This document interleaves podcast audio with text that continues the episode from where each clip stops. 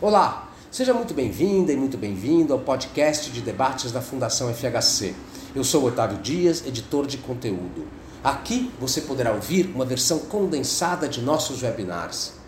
A democracia brasileira sobreviveu aos ataques realizados nos últimos anos por grupos bolsonaristas radicais e pelo próprio ex-presidente da República, que culminaram com os atos golpistas de 8 de janeiro.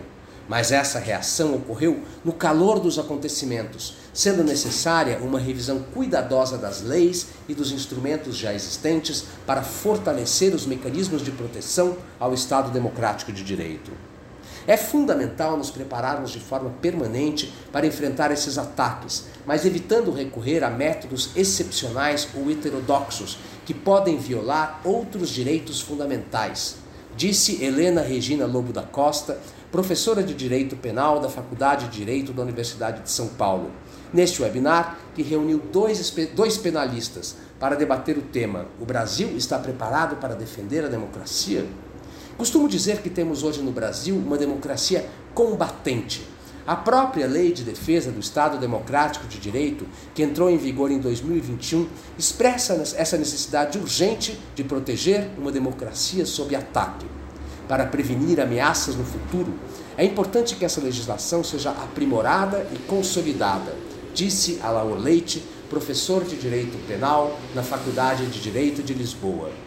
Você pode acessar o conteúdo de todos os webinars da Fundação FHC em nosso site www.fundacalfhc.org.br ou nas redes sociais Facebook, Instagram, YouTube, Twitter e LinkedIn. Eu fico por aqui. Até a próxima!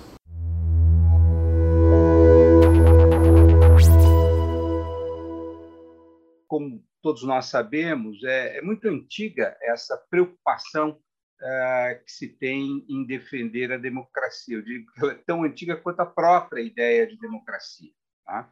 Uh, os gregos pensavam sobre isso, eles temiam particularmente os demagogos, tá? assim como nós hoje tememos uh, os populistas. Eu não estou nem colocando aqui as forças, vamos dizer, autoritárias em si, né? mas aquelas forças que são capazes de atrair a, a, a população, de atrair, de seduzir a, o eleitor para que tome decisões irracionais contra os seus próprios interesses, contra o seu próprio a sua própria liberdade. Essa preocupação perspassa, acho que todos os autores democráticos, o Rousseau uh, tinha muita clareza disso, uh, de como a democracia pode evitar que ela própria cria uma armadilha na qual uh, sucumba. Tá? Uh, os, uh, e o Sérgio falou que eu sou professor de direito constitucional, aí não dá para perder um pouco os vícios disso. Tá? Essa era a preocupação fundamental de Madison e da sua geração, que na realidade fundam a, a República moderna, a, a, República representativa, a democracia representativa, e o grande temor era, sobretudo, com a tirania das, das maiorias. Tá? E eles inventaram uma engenhoca bastante eh, funcional, chamado sistema de freios e contrapesos, com a separação mais clara entre o executivo e o legislativo, com o judiciário que tivesse algum poder contra-majoritário, sobretudo por medo. Né? Isso foi fruto do medo de que aquele que exerce o direito ao voto o exerça contra os direitos ou contra a própria democracia. Eu acho que esse medo vai se ampliar com a expansão uh, da democracia para o que se chamou de democracia de massas. Max Weber, que é um autor essencial desse período do início do século XX, uh, ah, teme especialmente o que ele chamava de emocionalismo, ou seja, a, a forma pela qual líderes quase que encantam as massas e colocando em risco a democracia e, sem dúvida nenhuma, a ascensão de Hitler ao poder, ainda que não tenha sido linearmente democrática, mas por intermédio dos mecanismos constitucionais do voto, uh, trazem isto que era um fantasma que rondava a democracia de massas para a realidade. Né? Os resultados nós não precisamos aqui discutir, e a reação foi a criação de um sistema, eh, vamos dizer, de defesas da democracia muito forte. Né? A lei fundamental de 1949 alemã traz isso. Né? Esse sistema é composto por diversas ferramentas, as cláusulas pétreas, robustos direitos constitucionais, a direitos que podem ser restringidos quando deles se fizer uso abusivo, uma corte constitucional bastante robusta, né? e que irá, de certa forma, estabelecer um pouco a gramática ou a arquitetura constitucional na segunda parte do século XX. Tá?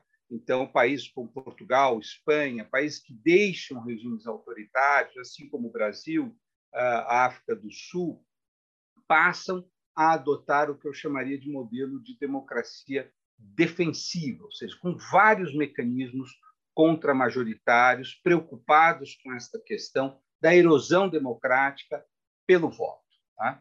Agora, entre esses mecanismos, ah, ah, inaugura-se tá? um conjunto de ferramentas dentro do, do direito penal, ou seja, a, a, criminalização de certas condutas que são compreendidas como anticonstitucionais ou antidemocráticas. A Alemanha ah, vivenciou isso de uma maneira mais, mais contundente, tá? mas essa legislação ah, foi adotada por muitos países. O Brasil ah, também adota, em substituição à Lei de Segurança Nacional. Né? Eu vou fazer uma inconfidência aqui, porque Helena e a Laor, nós fazemos parte de um grupo uh, uh, de, não público, mas um grupo de, de colegas, de, de, companheiros acadêmicos, que tem trabalhado muito com essas questões. Essa até é a razão pela qual uh, nós os convidamos para fazer parte aqui e que teve uma participação importante na confecção desse dessa peça legislativa, né, que é a Lei de Defesa da Democracia. É, dito tudo isso, acho que para que a gente tenha um contexto, nenhum de nós aqui é ingênuo uh, de que o direito penal salva a democracia. Não é essa a discussão, né? desde cientistas sociais do peso Lipset, do Chevorsky, do nosso querido Limonge, uh, tem estabelecido as correlações né? onde, evidentemente, nível de renda, padrão de vida tem um impacto, ou tem uma correlação muito forte com democracia. Tá? Então, as bases sociais da democracia eh, não, não estão em julgamento. O que nós gostaríamos de provocar os dois, eu vou começar primeiro pela, pela Helena, tá? é com a discussão eh, sobre o emprego do direito penal. Quer dizer, eh, nós tínhamos uma lei de segurança nacional, todos nós sabemos de onde ela vinha, quais eram os seus defeitos. Eh, o Brasil talvez tenha demorado muito a adotar uma lei de defesa do Estado Democrático de Direito, fez há, há dois anos, um pouco menos do que isso, e essa legislação que poderia ter sido empregada paulatinamente para nós entendermos as suas consequências, de repente ela vai ter que arbitrar uma final de Copa de Mundo decorrente dos ataques do dia 8 de janeiro. Ou seja, é uma legislação que de chofre pega um mega problema pela frente. Então, eu gostaria de provocá-la, Helena, para entender qual é a sua percepção sobre o emprego do direito penal eh, na proteção da democracia, ainda que nós saibamos que o seu papel é um papel reduzido a, a, a não a salvar a democracia, mas a conter, sobretudo, os grupos que a empregam violência, ameaçam eh, de uma maneira mais extremada. Bom, bom dia a todos, a todas que nos assistem. Eu quero iniciar agradecendo muitíssimo à Fundação FHC pela oportunidade de participar desse debate tão importante, com um tema tão fundamental para o Brasil na atualidade. Dizer da minha honra de estar ao lado aqui do Sérgio Fausto, que tem promovido atos, ações muito importantes à frente da Fundação FHC. Eu tenho acompanhado com muito entusiasmo esses debates em diversas áreas. É, quero agradecer muitíssimo ao professor Oscar. É, o Oscar é uma pessoa que me ilumina desde os bancos da faculdade. Eu me lembro de muitos eventos promovidos pelo Centro Acadêmico 11 de Agosto, em que ele, a professora Flávia Pelvezan, é, palestraram diversas vezes na sala dos estudantes, e desde então eu tenho acompanhado o Oscar, tudo que ele escreve, a Flávia também, claro, é, é uma grande referência. Então, para mim, Oscar, estar tá aqui ao seu lado hoje é, além de uma oportunidade, oportunidade de aprender muito, uma honra, porque, de fato, você é uma pessoa que me orienta é, em termos axiológicos, é, em todo esse âmbito do, do, direito constitucional, dos direitos humanos, é, desde sempre, uma figura muito importante na minha formação. E igualmente honrada é por estar ao lado do Alaor Leite, esse grande penalista que tem se dedicado de forma muito profunda a temas relevantíssimos do nosso direito penal, trazendo contribuições muito importantes ao Brasil, com esse olhar é, formado na Alemanha, mas que sempre se preocupa em fazer a transição da forma adequada, em levar em consideração as características do nosso país, do nosso direito, da nossa história, e que é, tenho certeza, de que é, agora, como professor em Portugal, você vai abrilhantar ainda mais o pensamento no direito penal de forma agora muito mais global. Enfim, é, acho que o Oscar já conseguiu pontuar várias questões importantes aqui é, para a gente iniciar um, um, debate, mas o que eu acho fundamental é que o direito penal, o uso do direito penal nesse âmbito de tutela da democracia, se é que a gente poderia falar em tutela, é um paradoxo permanente. Porque o direito penal, e já foi destacado pelo menos desde a ascensão de Hitler ao poder, é o instrumento usado por regimes autoritários, ditatoriais, totalitários para se impor e se manter no poder. Hoje em dia não existe mais uma ditadura que se estabelece é, sem usar pelo menos um simulacro de direito penal, um simulacro de direito. E é o direito penal que é usado para é, perseguir inimigos, para calar dissidentes. Então, toda vez que o direito penal for usado nesse âmbito da política, da discussão política, da dissidência, da crítica, nós precisamos ser extremamente rigorosos com esse uso, porque é um uso que representa necessariamente um sinal vermelho. Mas, por outro lado, será que o instrumento dentro do Estado Democrático de Direito, que se apresenta como o mais rigoroso não poderia ser usado exatamente para defender a própria democracia, que é um pressuposto sem o qual nenhum direito fundamental consegue subsistir. Então, acho que esse é o, o grande dilema permanente de se usar o direito penal.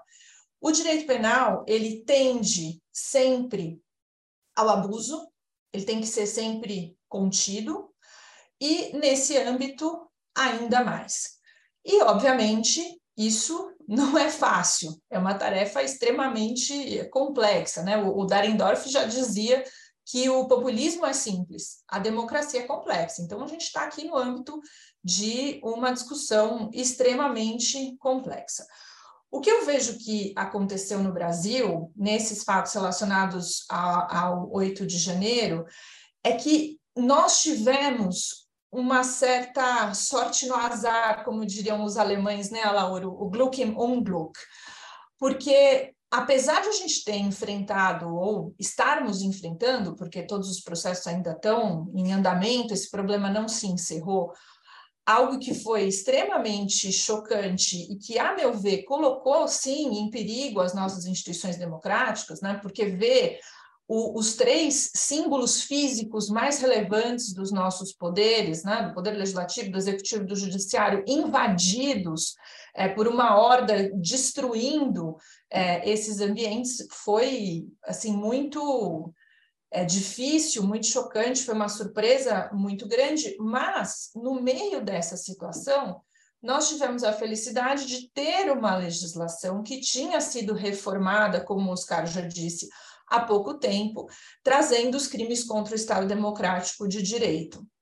Eu fico imaginando como seria difícil enfrentar essa situação tendo nas mãos a, então, Lei de Segurança Nacional, que para além de todos os seus as suas questões com relação a, a, a rácio da lei, ao momento em que ela foi criada, era uma lei em termos de tipos penais muito falha, muito aberta, muito complicada, com, com penas questionáveis, enfim. Então, eu acho que essa é uma lição já interessante que pode ser tirada desse 8 de janeiro. É preciso que a democracia se prepare para a sua autoproteção. É preciso que o direito penal se prepare para ser usado nesse âmbito da é, tutela do próprio Estado Democrático de Direito. Então, é, acho que prever a crise, né, por mais contraditório que isso possa parecer, é, me parece muito claro que as crises democráticas elas vão ser cada vez mais recorrentes, né? porque nós vivemos um momento, claro, de, de populismo e de espaço para o crescimento do populismo. Né? Nós vemos isso acontecer é, em países europeus, em países latino-americanos, nos próprios Estados Unidos, né? enfim, que tem todo esse berço de uma uh, discussão democrática muito importante, mas que também tem uma tradição bastante radical de defesa é, da, do uso da, da, palavra, da expressão uh, a mais, de forma mais larga possível, e a gente tem visto como o extremo da tolerância leva à intolerância muitas vezes, mas o fato é que existe um momento de florescimento do populismo.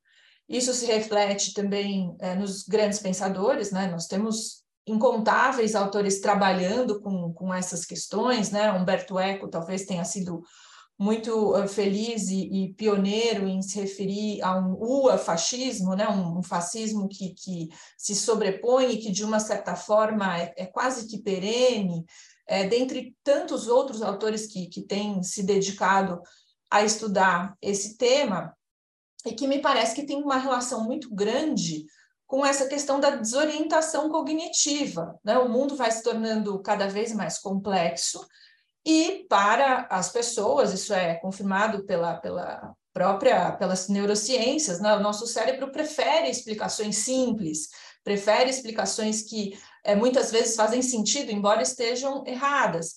Então, a explicação do grupo de WhatsApp pode fazer muito mais sentido do que a explicação da, da comunidade científica, que é muito mais complexa, que exige conhecimento de conceitos prévios mais é, difíceis. Então, essa desorientação cognitiva cria um caminho claro para que surjam esses líderes messiânicos, essas pessoas que vão conduzir a nação ao caminho correto, como se eh, tudo fosse tão simples. Então, nesse contexto, a crise democrática, ela evidentemente vai ser recorrente. E é fundamental que nós nos, prepare, nos preparemos para isso. Não só em outros âmbitos, né, o Oscar já destacou que o direito penal não pode ser visto como o, o grande salvador da, da democracia.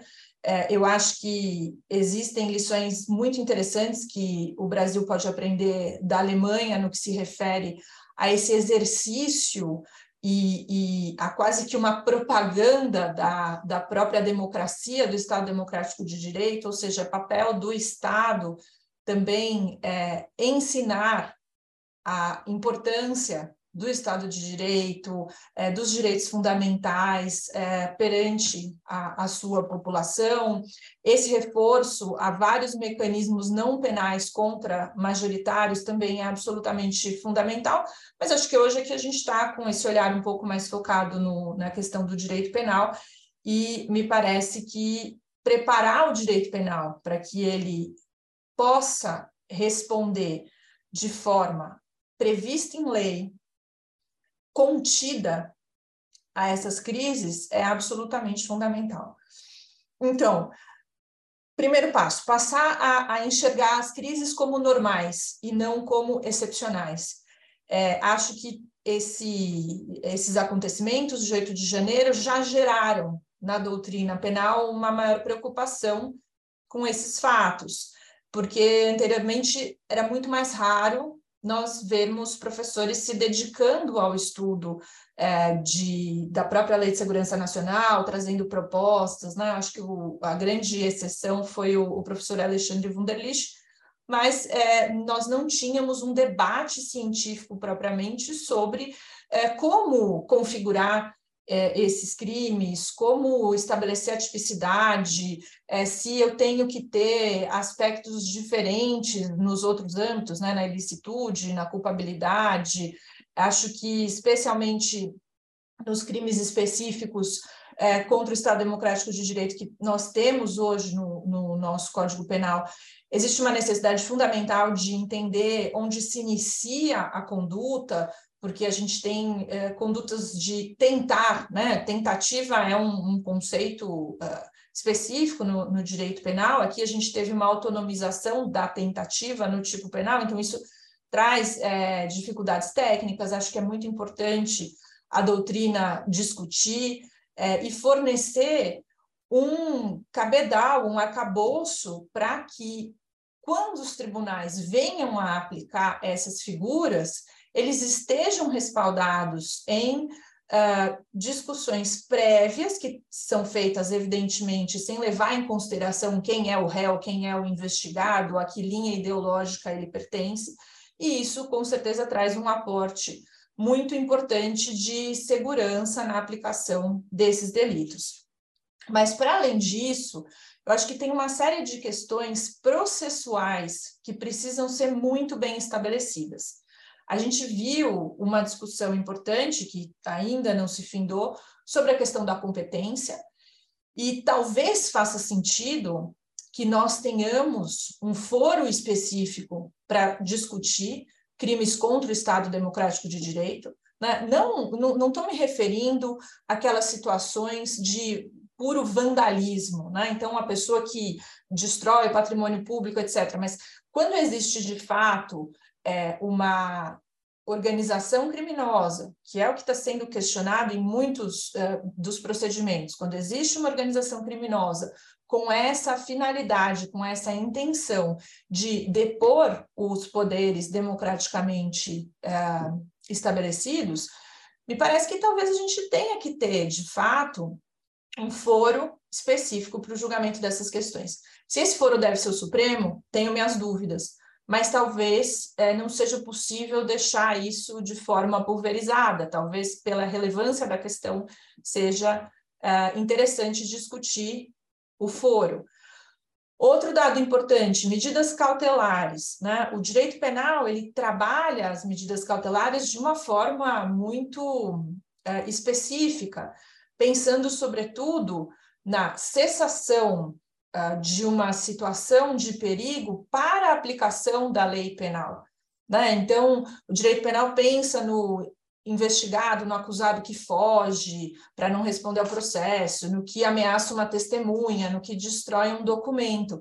Mas a questão da segurança pública não é exatamente a motivação para as nossas cautelares processuais penais. É lógico que a gente tem a hipótese de é, impedir a continuação da prática delituosa, mas também dentro de uma estrutura mais tradicional de processo penal. O que a gente viu no dia 8 de janeiro é que muitas vezes os instrumentos processuais penais não são suficientes para dar conta do tipo de situação que se estabelece ali.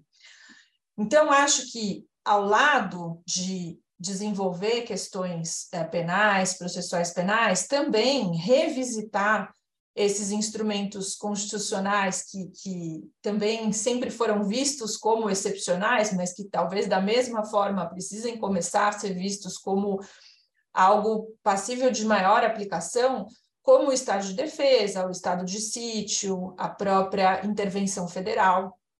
É, acho que precisam ser mais aprofundados, mais detalhados, e, sobretudo, com um olhar brasileiro, né? O que eu estou querendo dizer com isso? É lógico que a gente deve trazer todos os aportes é, de outros países, mas lembrando das nossas características históricas, lembrando dos, do papel é, que historicamente as for Forças Armadas costumam exercer na América Latina, então, como isso também deve ser é, trabalhado.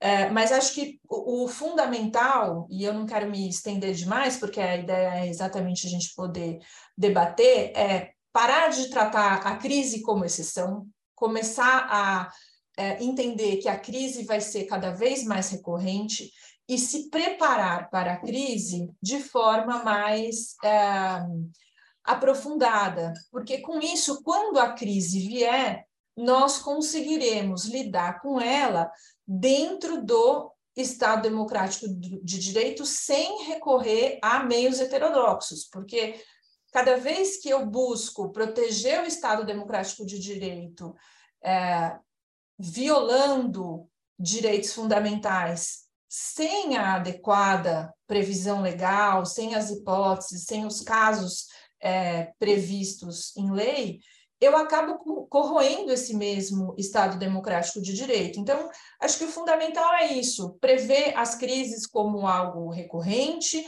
os movimentos de contenção dessa crise de uma forma é, muito estrita dentro é, dos mecanismos democráticos e a autocontenção estatal da contenção da crise. Então, toda vez que eu permitir ao Estado o uso de, de medidas excepcionais, eu preciso que essas medidas estejam muito bem contidas também, com prazos, com finalidades, com controles, para que a gente possa ter um mínimo de segurança na aplicação desse direito penal, sem precisar recorrer a, a aplicações excepcionais, a aplicações fora daquilo que é, normalmente é o, o que se faz, né? Ou seja, tentar aplicar o direito penal dentro da sua uh, do seu desenvolvimento normal, mesmo nesses casos que são anormais. Nossa, obrigado, Helena, muito feliz.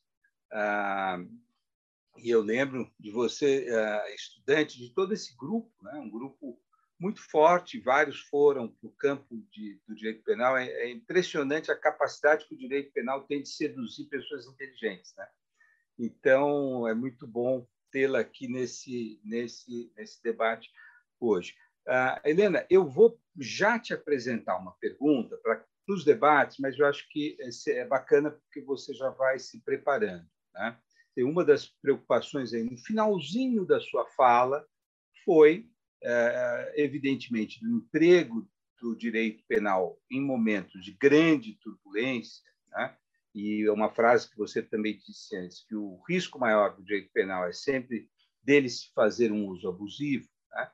É, de te perguntar se você tem visto nesse processo de defesa da democracia que nós uh, estamos presenciando no Brasil algum tipo de uso abusivo, né?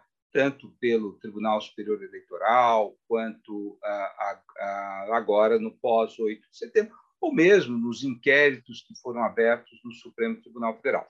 Mas eu vou passar para o Alaor, e aí, se for pertinente, na volta, se você quiser enfrentar isso, acho que daria um pouco mais de clareza para quem está nos ouvindo, né? porque você colocou dos temores, mas esses temores, eles na prática tão, são merecedores de uma maior atenção por nossa parte, ou o nosso alívio da democracia ter salvo, então a gente tende a não a obscurecer algumas dessas práticas. Então, eu queria te provocar um pouco sobre isso. Bom, doutora Laor, ah, por ter aberto aí uma, um tempinho na sua agenda escolar em Portugal ah, para conversar conosco ah, sobre isso.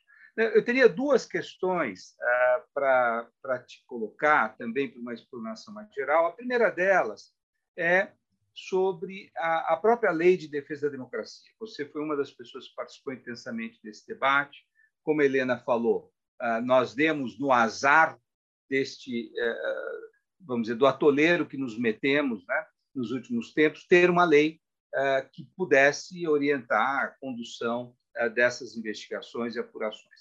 Você poderia falar um pouquinho, primeiro, sobre essa lei, se ela atendeu, se, ou, se tem vetos que foram colocados pelo Bolsonaro que talvez tenham impedido algumas medidas que eram necessárias nesse período, né?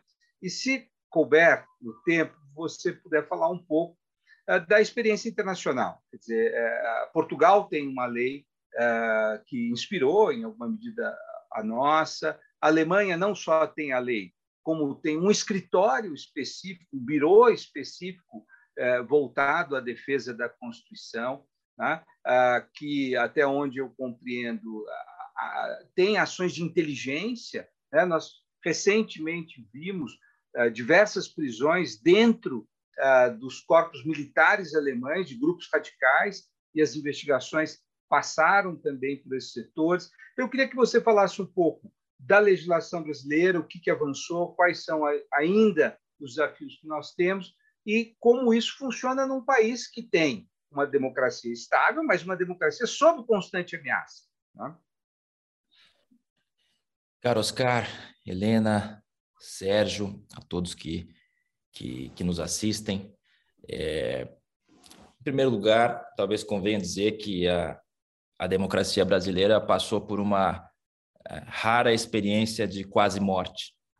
É, em geral, o, o, as democracias conhecidas como combativas ou, ou militantes, para usar a tradução mais comum uh, uh, anglo-americana, uh, nascem de uma experiência de morte e de renascimento. portanto, há aqui um elemento histórico que nos distingue de, de de outras experiências de construção do que na Alemanha se chamou de direito penal político, que é precisamente esse direito penal que tutela o Estado, o Estado de Direito e que na Alemanha epigrafa, abre o Código Penal. Tamanha é a importância desse setor do direito penal na experiência alemã. E essa experiência de quase morte é, brasileira, é, talvez mereça ser é, explicada ou reconduzida ao que ocorreu antes de 8 de janeiro.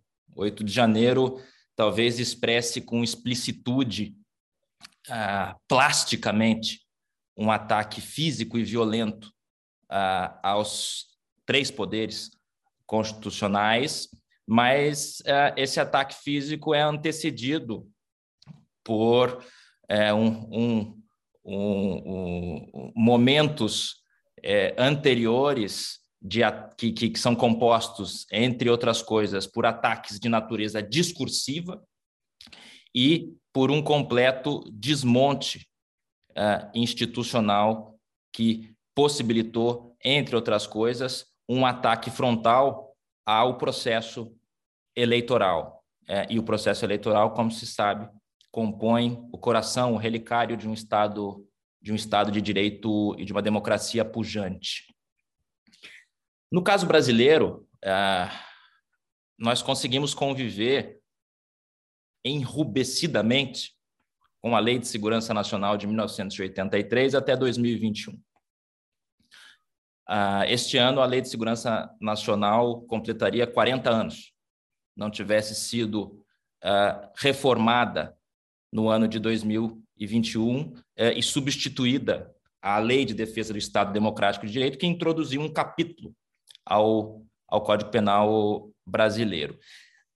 No caso brasileiro, Oscar, a própria Lei de Defesa do Estado Democrático de Direito, veja só, foi um instrumento de democracia combatente.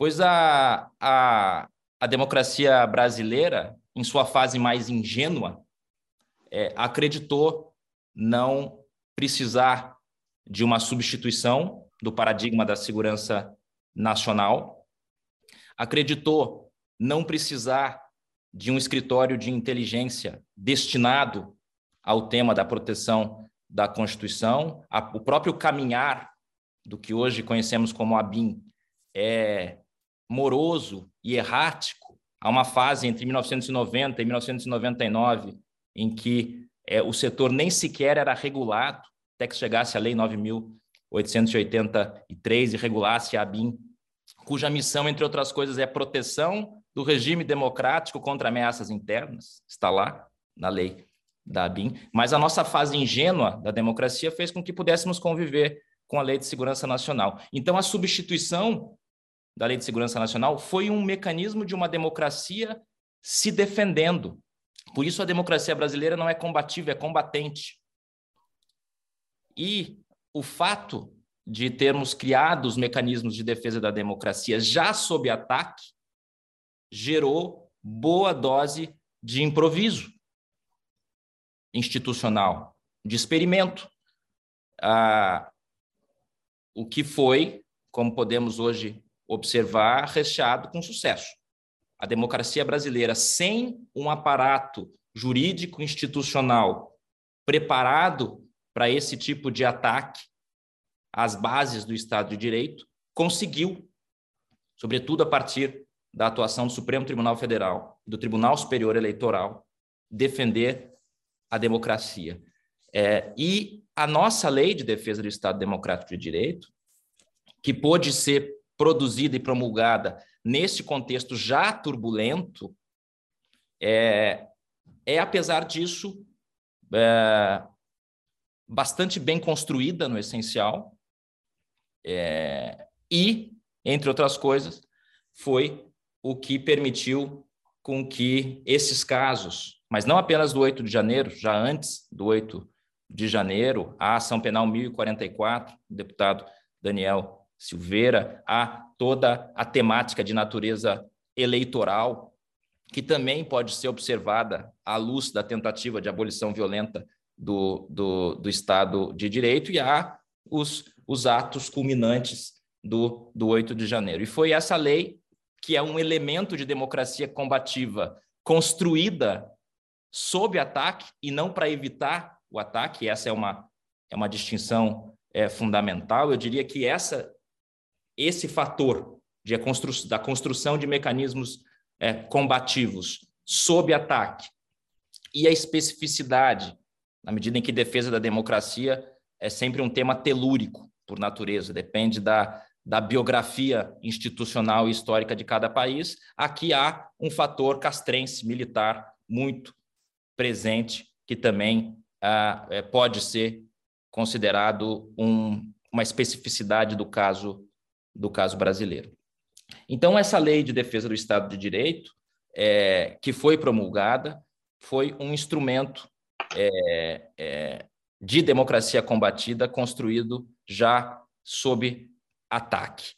Naturalmente, não sem grandes discussões. É, havia na versão original o delito de comunicação enganosa em massa, que foi vetado pelo ex-presidente é, e cujo veto, cujo veto deve ser submetido à deliberação congressual muito, muito em breve. Havia também uma, um dispositivo que autorizava a ação penal subsidiária de partidos políticos, em casos de inércia do Ministério Público, apenas para alguns delitos é, cometidos contra a rigidez do processo eleitoral. É, este fator é também um fator específico do caso brasileiro. É, é, embora a Constituição brasileira não vá tão longe quanto a Constituição alemã, e aqui já ingresso no, na, na parte comparada, uh, e, e, a Constituição alemã, como se sabe, é, é, prevê a proibição de partidos políticos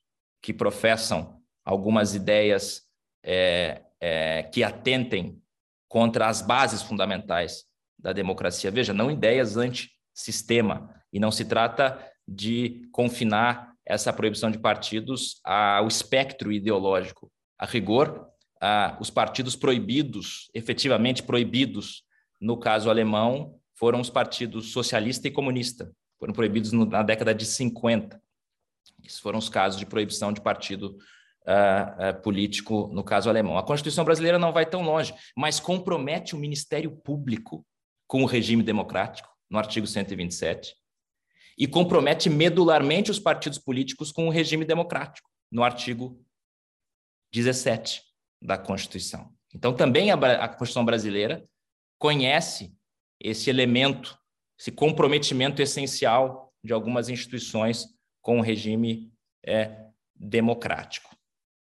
No caso alemão, em que houve uma experiência de morte, não de quase morte, a, e a debacle da, da República de Weimar, que, a que se atribuía uma, uma ingênua neutralidade valorativa, para usar a expressão conhecida do constitucionalismo é, alemão, e essa ingenuidade fez é, com que ela fosse apunhalada pelas costas por seus inimigos é, internos. Na reconstrução, a partir de 1950, depois da Constituição de 1949, houve a constatação da imperiosa necessidade de um direito penal político que protegesse o Estado de, de Direito é, a ser construído e garantido com grande vigor, porém, que essa proteção da democracia não se confinasse ao direito penal. Ele deveria ser presente e vigoroso. No Código Penal alemão, a, a coação violenta a, ao Estado de Direito, é, que abre, como eu disse, a parte especial do Código Penal alemão, pode ser punida com prisão perpétua, existente ainda hoje no Código Penal alemão para casos de homicídios qualificados. É, essa é a nota de gravidade desse setor no direito penal é, alemão, que conhece, aliás, uma série de incriminações não previstas na nossa lei de defesa do Estado de Direito. Ele vai muito além nesse, é, não sem críticas da doutrina, mas vai muito além é, da nossa lei de defesa do Estado Democrático de Direito. Mas em 1950, ao lado desse sistema de repressão, é construído o escritório mencionado pelo Oscar, o Verfassungsschutz, em 1950, que é um órgão de inteligência contra ataques às bases do Estado de Direito e da democracia. Não é um órgão que tenha competência policial ou executiva, e muito menos repressiva. É um órgão que reúne informações a respeito uh, desse tema e, eventualmente, as repassa às autoridades competentes.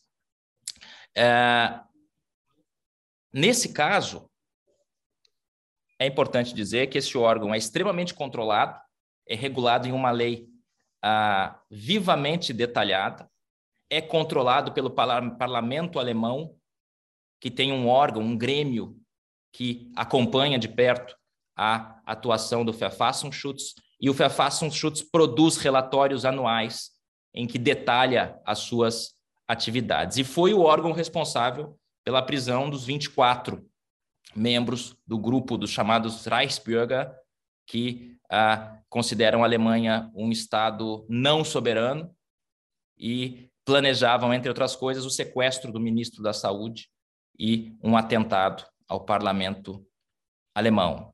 Houve até aqui 24 prisões a esse respeito, decorrentes desse monitoramento prévio, em estágio prévio, por um órgão de, de inteligência que não processa e não tem competências policiais, tem apenas competências informacionais. Esse dado é muito, é muito, muito relevante. Como se vê, o sistema de proteção da democracia uh, é altamente complexo, não se resume às normas penais, mas depende delas nos momentos mais cruciais.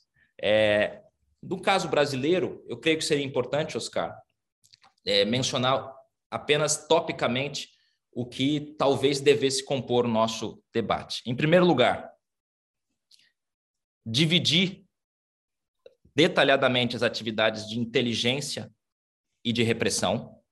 Vejam que, em boa medida, o inquérito referido pelo Oscar, antecipando um pouco a resposta é, é, é, é da Helena, já que a questão já, já surgiu, é, foi um inquérito com funções mistas, cuja função era retrospectiva, como é de todo inquérito, reconstruir um fato passado, investigá-lo e gerar eventualmente um processo, mas também como um instrumento permanente de monitoramento ou seja, um instrumento de direito policial e não de direito repressivo, e também de inteligência, de desmantelamento.